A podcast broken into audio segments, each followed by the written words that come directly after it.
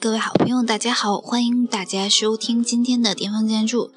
因为呢，开学，所以呢，我和博洛老师呢都非常的忙，所以呢，就是目前的更新速度有一些缓慢，请大家多多见谅。那么，大家好，我是面面老师。大家好，我是布鲁老师，呃，好久不见了。然后我们今天为大家带来一个别开生面的一个节目。嗯，哪里别开生面了？其实只不过是想介绍一个我们都比较了解的，然后比较觉得这个人比较震撼的一一位建筑师，他就是我们传说中的扎婶儿。嗯，扎婶儿也是所有这个所有建筑师都崇拜的一个。建筑女魔头啊，虽然说女魔头是不是其实不是一个贬义词，而是一个非常好的褒义词啊。她创造了无数惊人的设计作品，而且是第一位获得这个普利策奖的女建筑师哈。OK，他的名字就叫做扎哈哈蒂德。嗯，这个呢，其实是在我们很多的考研的里面都需要考的，所以呢，也是非常想给大家介绍的一个女性的一个建筑师。那好，既然是考研要考的，那想问问妙妙老师，这个扎哈德他的作品有什么样的特点？OK，好，呃，扎哈哈蒂德呢是。第一位获得普利斯特奖的女建筑师，嗯，并且呢，呃，她最主要的呢是，她是一个结构主义的建构师的代表人物，是七位结构主义建筑师代表人物的之一，也是唯一的这七位里面的呃一位。比如这七位里面还有谁呢？比如说像呃蓝天祖，呃库哈斯，然后彼得艾森曼，呃还有。叫弗兰克盖里啊，然后还有是呃里伯斯金，对，嗯，还有一个是那个叫博呃布拉德屈米啊，这总共是六个，然后再加上这位女性的同胞，一共是七位啊，他们是结构主义的七人，也是我们考研里面的一个重点。你像我们在一四年的时候，就是有一道将近二十分的大题呢，就是考的是扎哈，嗯，最主要的就是它的建筑。就是具有这个结构主义特点，对吧？比如说像无中心、多异性、被分离，然后呃，生产者与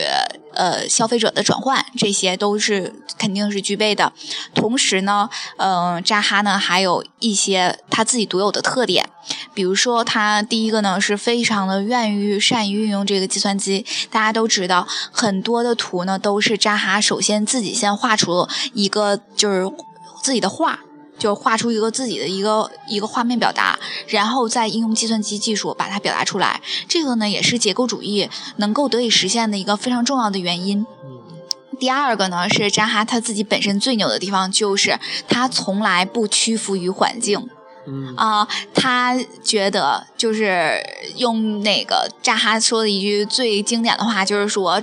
周围的环境里面怎么样来着，都是屎的话。那么你也要顺应环境嘛，对吧？他就是标新立异嘛，所以呢，他在这个里面最主要的第二个特点呢，就是不屈服于环境，啊，然后它的形呢形状呢，相当相对来说就还是都是比较舒展的，很少能看着那种就是团在一起的这种这种建筑形式，就叫我们管它叫做异构法。就是他善于运用异构法来做他的建筑，然后最后一个呢，就是他在这个使用这个材料上，相对来说呢也是比较的这个极极致的啊。比如说他在形状上善于运用这种弧形啊，或者是这种混凝土浇筑的这种形式来表达出他的思想。那这些呢，就是相对来说。是比较枯燥的。我们今天呢来谈一些比较有意思的话，就是我和那个布鲁老师呢也是去过很多地方，嗯，当然呢也是亲身的见证了几个扎婶的作品，呃，在这个里面非常的有感触，也希望跟大家分享一下。因为有很多人他们都跟我说说，呃，就是他不喜欢扎哈，然后我就会就是问他一句话，我说你亲身去过吗？嗯，如果你亲身去过的话，即使你不喜欢，我觉得都会被震撼。嗯，这个是嗯我的体验，因为我也并不喜欢扎哈的建筑，但是他的思想和他做人，我是很喜欢的。就是那种我一定要彪悍的活在生生命里，一定要彪悍的在这个世界上存在，跟他的建筑一样，充满了非常非常强烈的一个标志性。好，那么我来采访布鲁老师，因为这个布鲁老师也是刚从这个韩国回来，嗯，那在这个韩国呢，也是拜访了一个扎哈的作品，那嗯，给我们简单介绍一下吧。嗯，呃，其实我们上一次去韩国的时候，这个这个所在的这个东大门的这个地方对面的这个场地就已经开始在建了，在建中，然后。我那时候不知道那个作品是扎哈的作品，然后所以也没有太关注。直到这个去年还是前年啊，好像是去年，它已经建成了，然后登登载在各大的这个建筑网站上，还有建筑杂志上报报道了他的这个新的作品，还是一个举世无双的一个。他具有独特他的风格的作品啊，扎哈的这个风格性非常明显，只要看一眼就知道是他做的。虽然现在有很多很多仿模仿他的作品啊，但是他的作品总能是一眼看出这个肯定就是他做的啊。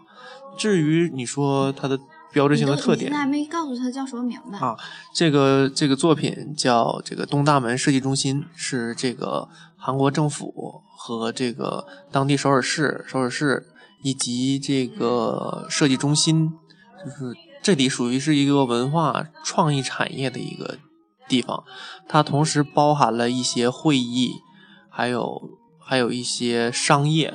等等，是一个大型综合体。但是我比较吸引人的还是这个文文创产业这这个位置那个大厅啊，它分了好多大厅。然后我去的时候也遇到了几个比较有意思的事儿啊，跟建筑有关的。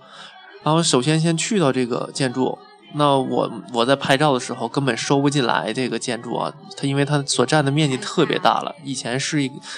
他们应该叫 DPP，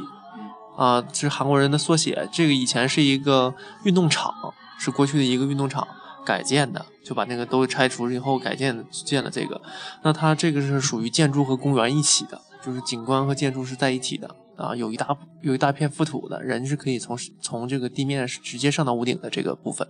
啊，所以比较震撼啊，还有巨大的像溶洞的状态的形形象，还有像水滴的形象。还有像人坐在那里的形象，总之扎哈的这个建筑的流动性特别明显。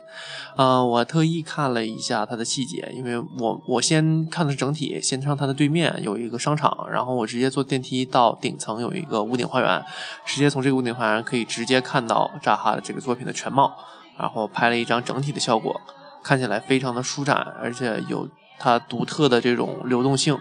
啊，像一。像融化的这个岩浆一样，然后再固定在那里，就那种感觉。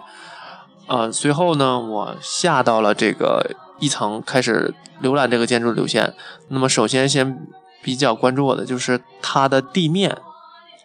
是斜的，坡都是斜坡。然后它在摆这个地面的砖的时候也是斜着摆的。那么建筑也是斜的，墙就是所有东西都是斜的，所以你感觉感觉到好像自己失重一样。永远是有动态感的，就不像其他。但是你站在那里还是稳定的，但是周围的感觉是给你非常明显的这种动态感。我们叫动态异构啊，那就叫动态异构，好吧？啊，这已经有非常好的这个这个明显的这个定义了。然后随后呢，我们进到了，我是先从外围转了一圈儿。那么在走的过程中啊，它有这个上下之间的室内室外之间的一个过渡的这个灰空间。那么它下面用的是一个巨大的、巨大的混凝土，呃，支撑结构。然后这个支撑结构，呃，还不是传统的那种网。如果你看过看过这个积极新的喜马拉雅中心，就有点类似于那样的下面的那种那种结构支撑啊，但是也是非常。曲曲线柔滑的这种支撑，但是它是巨大的混凝土。其实这个混凝土跟它上面的这个金属铝板，还有穿孔板形成了鲜明的对比。然后我仔细观察了一下，它穿孔板每个板都是每几个板都会变化一下，所以几个板摆在那里根本就外形都不是一样的。所以远看你是看不出来的，但近看有特别多丰富的变化。随后呢，我们就进到了这个其中的一个厅，转了一圈以后，进到了其中的一个厅。那么。这个厅，我个人觉得，这个一进去以后，这给给我的感觉是特别震撼的。哦，怎么说呢？这个大厅是属于我们先进的是这个文创大厅。那么一进大厅以后，是一个巨大的、巨大的一个厅，里面有无数的这个无数的这种文创产品在销售。啊，这些文创产品耳熟能详的很多啊，我在那里面挑到了一个比较喜欢的这个混凝土的钟啊，这个也是非量产的，就是属于很少的一部分的设计。然后各种各样的文创产品的设计，还有 S M 公司他们做的明星产品设计都在这里有展示，而且还有卖这种什么自行车的，就是很神奇的这种产品。那么除了这些以外呢，它在那个大厅里面分层啊，就是我们有它最有代表性的曲线楼梯啊，就是特别梦幻，从那边啊斜着穿过去啊，就是在一层二层有有效的连接。然后它的这个上面，就是这个空间的上面，这个流动性也非非常强，全是横线条、竖线条那种灯啊，白色、黑色灯、亮色的灯是它的永远的是它的主旨，里面就是灰白黑特别明显的这几个颜色。然后去到了其他的地方，它它的有一个展示厅，是一个巨大的坡道。从顶层这个坡道是循环螺旋状的，从上面可以一直走到下面一地下一层。这个坡道非常的长，也是属于无障碍的坡道。它的每个坡道的节点的位置都有休息的位置，那么这个每一个休息的椅子都是不一样的，全部都是扎哈自己做的，应该是。哦，我看那个，它是不是跟那个建筑合为一体的呀？那种椅子？嗯，有的是那种曲线的椅子。有的是那种泡泡椅，啊，还有的那种是像螺螺旋那个，这个就是就像陀螺一样的一个东西，你坐在里头转圈儿。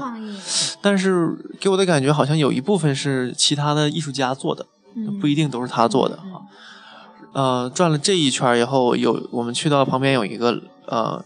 就是这是属于大的循环大厅啊，就是一圈一圈的往下螺旋，你走完的话也不觉得很累，因为它就是坡道嘛。适合这个普通人走，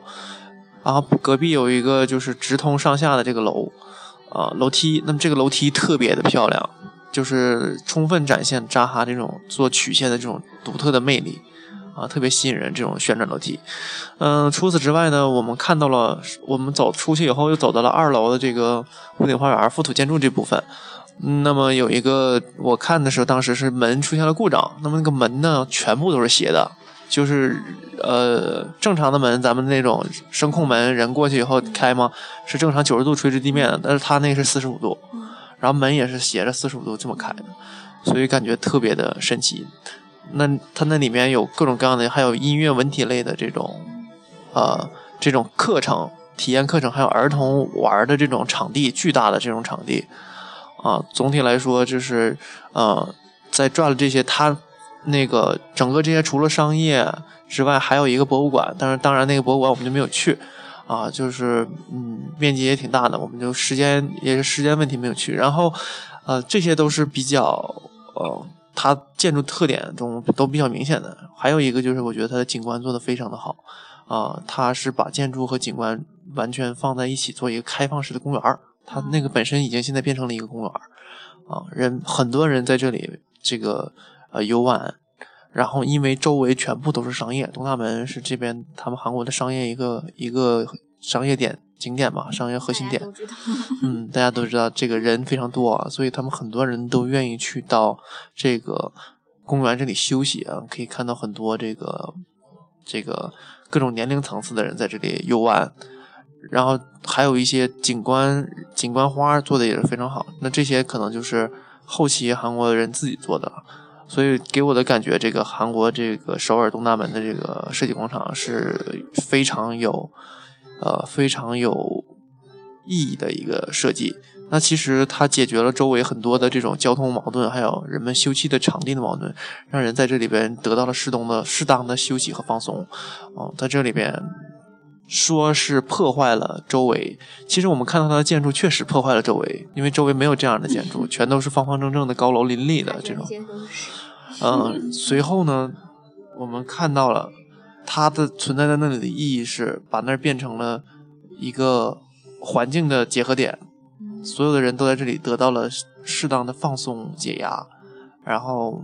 欣赏愉快的在这里享受这样的空间，然后得到了舒畅的这种放松。我觉得它，呃，它的意义远超于建筑形式上的意义啊，有更深层次的社会意义。除此之外，它那是一个地铁地铁的一个枢纽，交通枢纽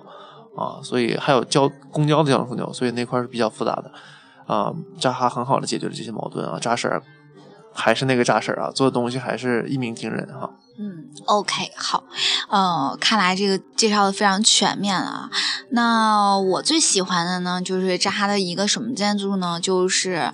呃，我们在香港去的香港的理工大学的呃设计学院。嗯，也是因为这个设计学院在这个扎婶的这个就是建筑里面，然后我就对香港理工特别特别的喜欢。嗯，这个。在旁是什么样的呢？就是一个整个校园，它是建在一个山上的一个，就是有点像在山上的那种，呃，一个校园。然后呢，它整个的建筑的风格呢都是那种红色，就是有点像博塔的感觉。对，就有点像是那种砖砌的红色。嗯，在整个的校园的中心呢，你就会看到有一个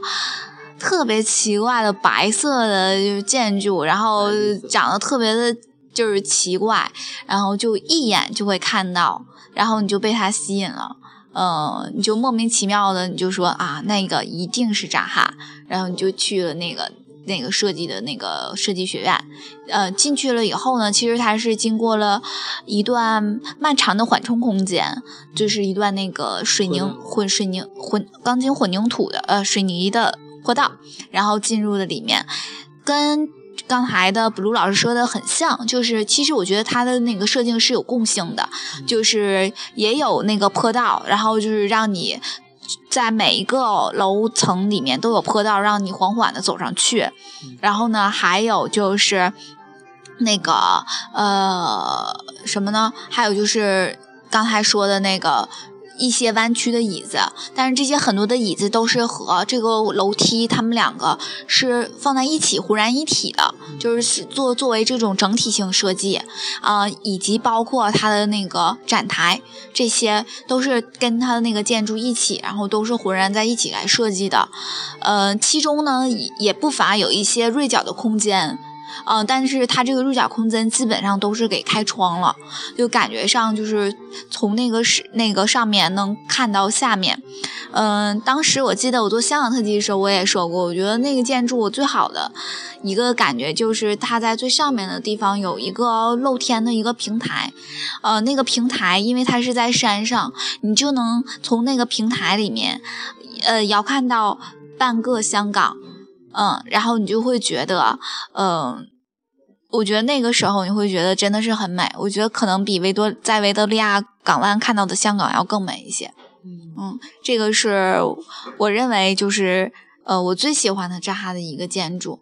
嗯，那么。因为那个香港特辑里面也介绍了这个这个建筑，所以我们就少就不再细说了。然后其中我们还去过那个北京，对吧？然后北京那个对，就是扎哈那个时候我们两个去的时候，那个他那个还没有就是没有开放。嗯，我也经常说一句话，我说是潘石屹和张欣成就了在中国的扎哈，还是扎哈成就了潘石屹和张欣？我觉得就是这个是甲方和建筑师的一个双赢的一个问题，然后也经过他的这种大胆的尝试，嗯，把这个建筑相对来说的这个营运模式做的也特别好，就是采取这种租赁的方式，租赁给各个公公司，无论是会议室啊，还是呃。各种的办公空间，当然相当来说这个也是非常的贵的。但是只要是进驻在这里面的企业，就会给他提升一个非常好的一个企业形象。在我看来，就是我在这个建筑里特别有面儿，有那种感觉，是吧？在银河银搜狗里面，但是其实你在远处瞅的话，还是真的是像四坨四坨呃四坨小小坟包，对吧？有好多人都这么说，说四个小坟包，有点像那个。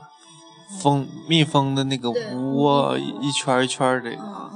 但是我们没有没有办法从这个鸟看看它，可能，但是里面的空间我觉得很好，还有外面这个流动流线型，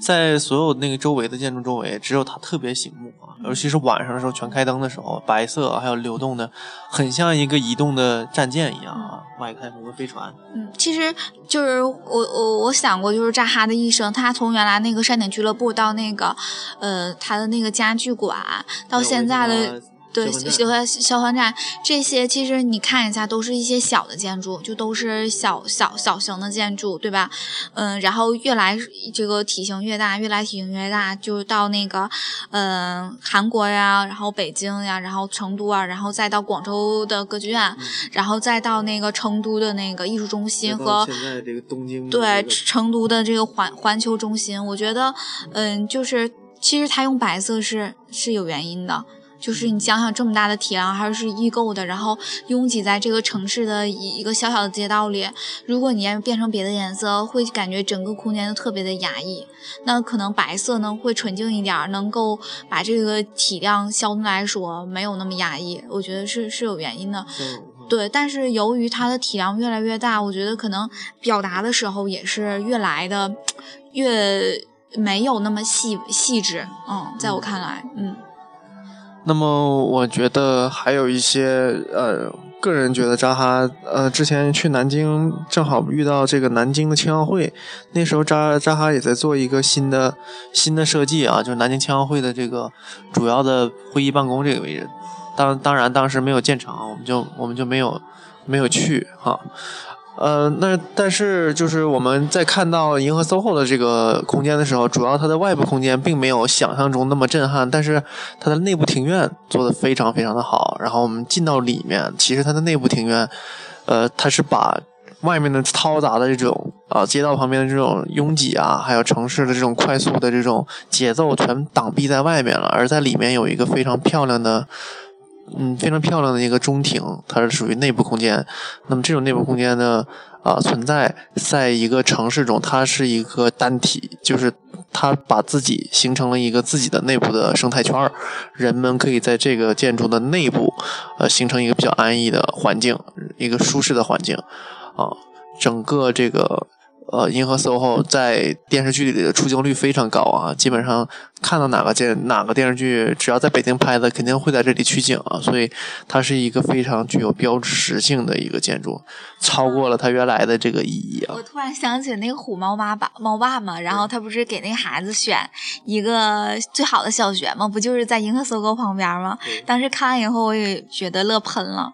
呃，然后再说一下那个提到扎婶的话，其实你很重要的是，就是她是一个真的是富有一个争议的一个建筑师，而且也是一个非常强大的女性。我觉得就是作为一个女性建筑师，她肯定会有这几点，就是你要经得起多少赞美，你就一定会经得起多少的这个诋毁。呃，也是常常是这种万箭穿心，习惯就好的感觉。比如说她在那个清华应征应征艺术馆的时候，对吧？那是图书馆吧？是，就是那个，呃，不是图书馆嘛，就是在清华校园里面，然后要做一个建筑，呃，然后最后到底还是没有做，就是被清华给否了。因为他做的东西跟清华太不符了，所有清华的东西都特别的古朴，是那种传统的那种建筑，而扎哈的这个作品一下子颠覆了整个那个清华校园里的这个建筑这个群哈。嗯，对，嗯，那个确实是挺遗憾的，但是我真的是并不觉得他那个建筑做的有多好。但是就是这个东京东京的这个体育馆的这个，呃，我觉得真的是应该扒一下啊。就是，呃，我觉得日本人是一个怎么说呢，就是很好面子，然后并不是，我觉得就是差钱儿。就是他是一个很好面子，然后还不好意思说出来的这个这个这个人，因为当时他们这个投票是日本的这个民众加上日本的设计师以及呃就是所有的官员一起投票选出来的这个这个建筑，然后最后就怎么样就变成了就是所有的日本的建筑师都都来反对这个这个这个这个建筑呢？那是不是因为追求民意呢？这明明就是差钱的问题，为什么要把它说的这么的？这么的奇怪，对吧？对，冠冕堂皇。所以呢，建筑师一定要有自己的坚持啊，就是哪怕就是他是已经把方案改了好几轮了，还在坚持呢。我觉得这种坚持是对的，不能不能对，不能妥协。你既然都中标了，你就让我做下去。我又不是没有那个实力，为什么不让我做呢？对吧？嗯。OK，那还有什么想说的吗？对于扎婶，呃，我对扎婶这个还有一个特别想说的一点，就是我始终认为，就是一个建筑师千万不要局限于，呃，自己本身呢，就是说我只做这个建筑设计这儿。其实，嗯，大家可以看到，比如说像妹岛。就是第二，咱们那个普利斯特奖第二个女建筑师，她做的那个家具也特别好。比如说像那个兔耳朵的耳朵，呃，兔耳朵兔耳朵的那个那个家那个椅子，呃，比如说像易东风雄做的一个灯，就这些我都是见过实物的。就是呃，作为一个建筑师，我觉得设计都是通的。你你既然能够设计。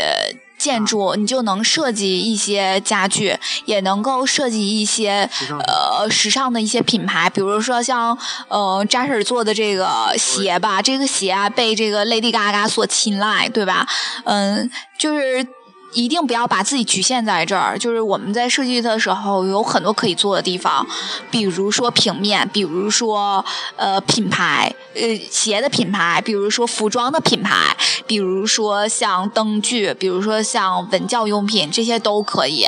呃，设计就是你学了建筑设计，就是给自己打开了一扇门，让你重新的认识世界。那你也可以根据你自己认识设计世界来设计东西。那么好，那我们今天的这个小特辑就为大家介绍到这里了。然后，呃，希望我们这个下一次再看到其他的扎婶的新作品的时候，我们再为大家分享一下在这个建筑里的独特的感受。OK，好，呃，不管怎样吧，我还是相当喜欢扎水的人格魅力的。而且，尽管他现在长成这么有气势啊，我因为我有学生说他见我见过扎哈，就是银河 SOHO 开业的时候，他们去的时候见过扎哈，呃，但是她原来真的是一位美女，岁月是把出手刀，应该是。呃，好，那今天的节目就到这里，谢谢大家的收听，再见。